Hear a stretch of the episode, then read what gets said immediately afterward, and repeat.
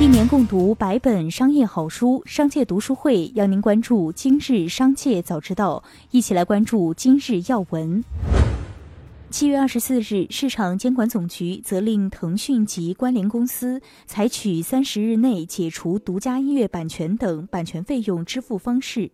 无正当理由不得要求上游版权方给予其优于竞争对手的条件等恢复市场竞争状态的措施。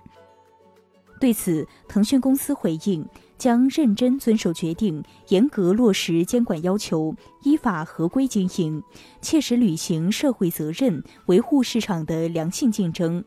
腾讯将压实责任，与腾讯音乐等关联公司在规定时限内制定整改措施方案，按照处罚决定要求，全面不折不扣的完成，确保整改到位。据预测，今年第六号台风烟花将于今日白天在浙江北部到福建北部一带沿海登陆。鉴于其可能以强台风等级正面登陆我国，根据国家防汛抗旱应急预案及有关规定，国家防总决定于七月二十三日十二时将防汛防台风四级应急响应提升至三级。并派工作组赴浙江、上海协助指导台风防范应对。中共中央办公厅、国务院办公厅印发意见指出，各地不再审批新的面向义务教育阶段学生的学科类校外培训机构，现有学科类培训机构统一登记为非营利性机构，建立培训内容备案与监督制度，制定出台校外培训机构培训材料管理办法。学科类培训机构一律不得上市融资，严禁资本化运作。上市公司不得通过股票市场融资投资学科类培训机构，不得通过发行股份或支付现金等方式购买学科类培训机构资产。继续关注企业动态。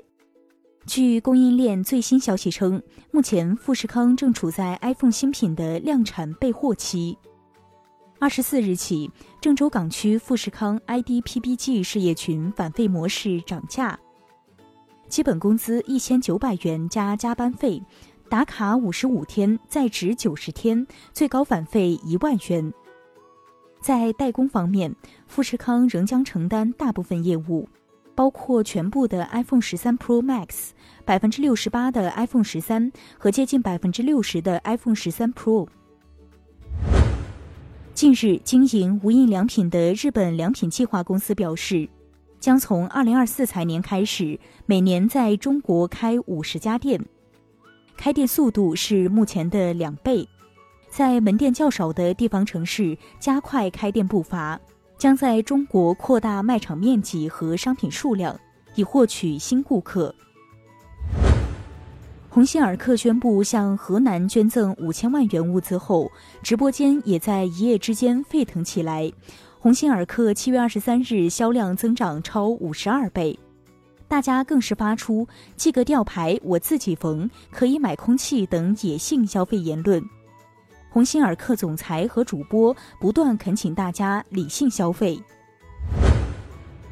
近日，梅赛德斯奔驰母公司戴姆勒表示。将在二零二二年至二零三零年间投资超过四百亿欧元来开发纯电动汽车。据路透社消息，戴姆勒此举也是准备在全电动汽车市场上与特斯拉竞争。戴姆勒计划在十年内实现全电动转型，并表示技术转变可能导致裁员。马斯克表示，今年年底特斯拉充电桩将会对其他品牌车型开放。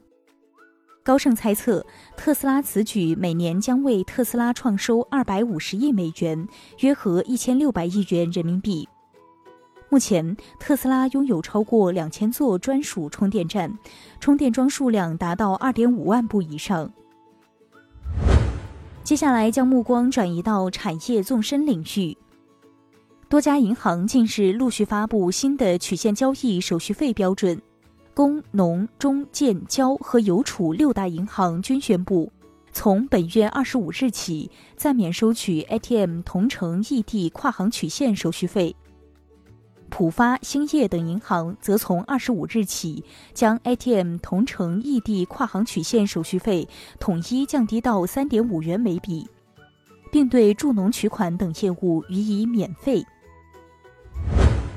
中国消费者协会官网投诉数据显示，二零一五年到二零二零年，全国消协组织收到的医美行业投诉从四百八十三件增长到七千二百三十三件，五年间投诉量增长近十四倍。虚假宣传、非法行医是涉诉医美机构的两大突出问题。据灯塔专业版实时数据，截至七月二十四日十四时二十一分二十九秒，二零二一年我国电影市场总票房含预售突破三百亿元，总观影人次达七点四九亿人，总场次为七千三百八十四点四四万场。最后，一起关注国际视野。当地时间七月二十四日，泰国政线公报网站发布由泰国总理巴育签署的政府公报。公报称，泰国将延长紧急状态法实施期限两个月，自八月一日至九月三十日。此次是泰国政府自二零二零年三月二十六日首次宣布实施紧急状态法以来，第十三次延长该法案实施期限。以上就是今天的全部内容，感谢收听，我们下期再见。